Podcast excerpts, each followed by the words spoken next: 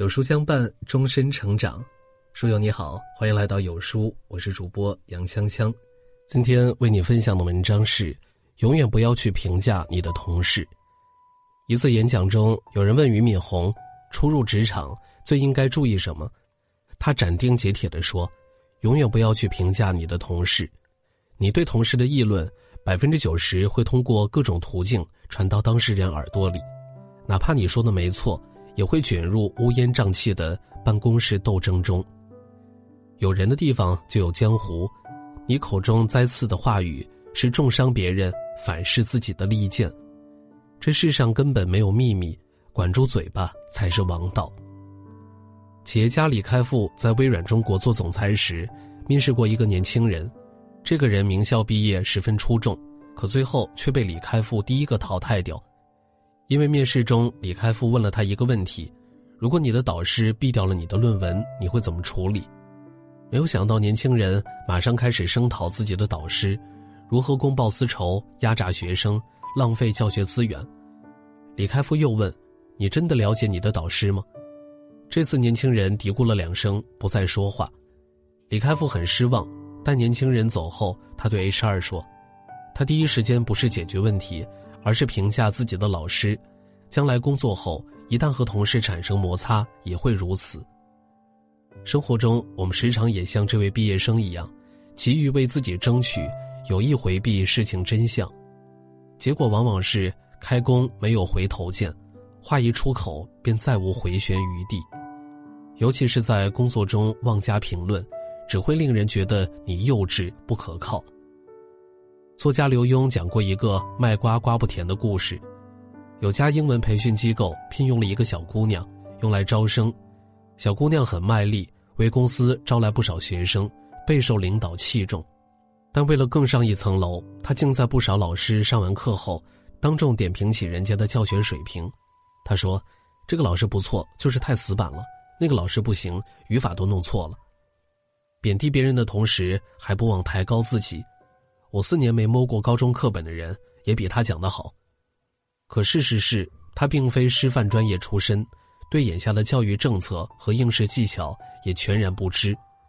结果工作只有一个月，他就被同事们集体冷落，辞职走人。我们时常遇到习惯妄加评论的人，他们以偏概全，眼睛只盯着他人的短处，没有耐心深入了解，只为了抓住时机彰显自己。这样一来，不仅容易得罪人，还暴露了自己的短见与狭隘。在社会上经历的越多，越明白世界的复杂。别急着表达见地，你的判断未必准确，也不要随便评价别人，你的结论很可能有失偏颇。成大事者善于冷静的观察，稳不住心性的人才急于指手画脚。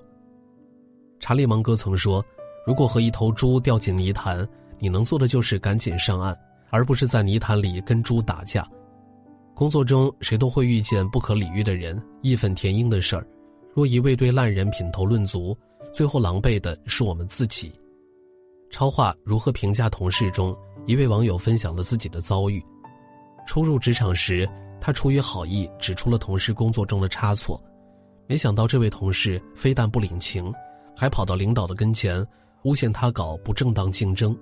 结果自己和同事一起受了处分。留言区有人问他，工作中碰见烂人要怎么评价呢？他说很简单，对于垃圾同事打死也不评价。与狗抢路，跑赢了也满身灰尘；同烂人讲理，说对了也占不到便宜。曹德旺刚办玻璃厂时，从上海请来了两位专家，小林和老吴。起初三人合作愉快。可干着干着，两位专家就开始磨洋工。曹德旺看不惯，向控股方嘀咕了几句。没想到小林和老吴很快就找上门来说他不该背后打小报告。曹德旺认定身正不怕影子斜，可不久后董事会却将他踢出了权力中心。原来小林和老吴早就上下打点好了。经过这件事儿，曹德旺明白了一个道理：道不同不相为谋。却大可不必多说什么。之后降职为销售员的他，一心跑客户，慢慢建立起了自己的关系网，为日后创业埋下了彩蛋。工作中越是心胸狭隘的人，越在意外界的评价，哪怕你出于好意，你的忠言也不受欢迎。你说的越多，对方越忌讳；你说的越对，别人越反感。最终，明明错不在你，却让自己成为了他人的眼中钉。冰心《繁星》中有这么一句诗：“高飞的鸟儿何必与笼中的同类争造？你自有自己的天空。”与小人论长短，论到最后，只会把自己拖入泥潭，狼狈不堪。克制说话欲是难得的自律。也是一种自我保护。卡耐基在《人性的弱点》中写道：“苏格拉底说他自己一无所知，我的智慧远不及苏格拉底，所以我绝不评价任何人，只专注做好自己的事儿。事实证明，此举行之有效。工作中也似卡耐基所言，少说话，多干事。”豆瓣网友牛飞说起过他的职场经历：当年刚入行，分到秘书团队实习。跟领导接触多，与各部门也多有交集，因此他能第一时间获知不少内幕消息和同事们的工作动态。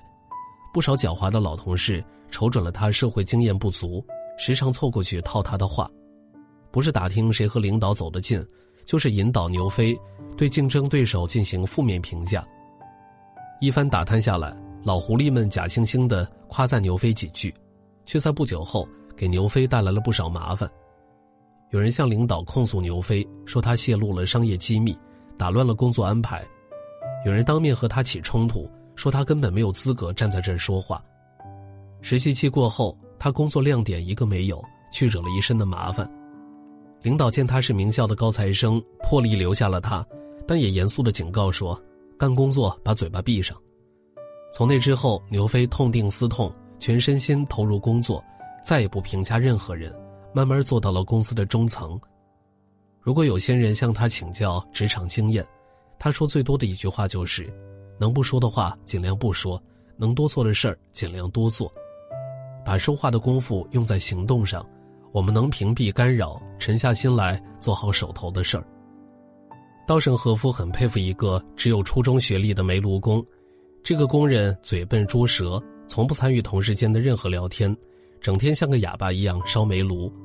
但十几年后，他却凭借着他的这份踏实，当上了事业部长，还深受员工的敬爱。稻盛和夫感慨：“原来踏踏实实干活也能成就一个人。庸者喧嚣，智者寡言。工作中想要有所作为，就要及时从纷争中抽身，让自己在事上练。不必为不值得的人浪费时间，更不必为没意义的事争论不休，与喧嚣保持距离。”更不要成为圈子里制造话题的人。王小波说：“从话语中，你很少能学到人性；从沉默中却能。假如你想学得更多，那就要继续一声不吭。人生本就是一场无声的修行，眼睛学做事，嘴巴学做人。能走远路的，永远都是那些安静沉稳的人。点亮再看，从今天起，守心克己。谨言慎行，宁可无言，也别话多。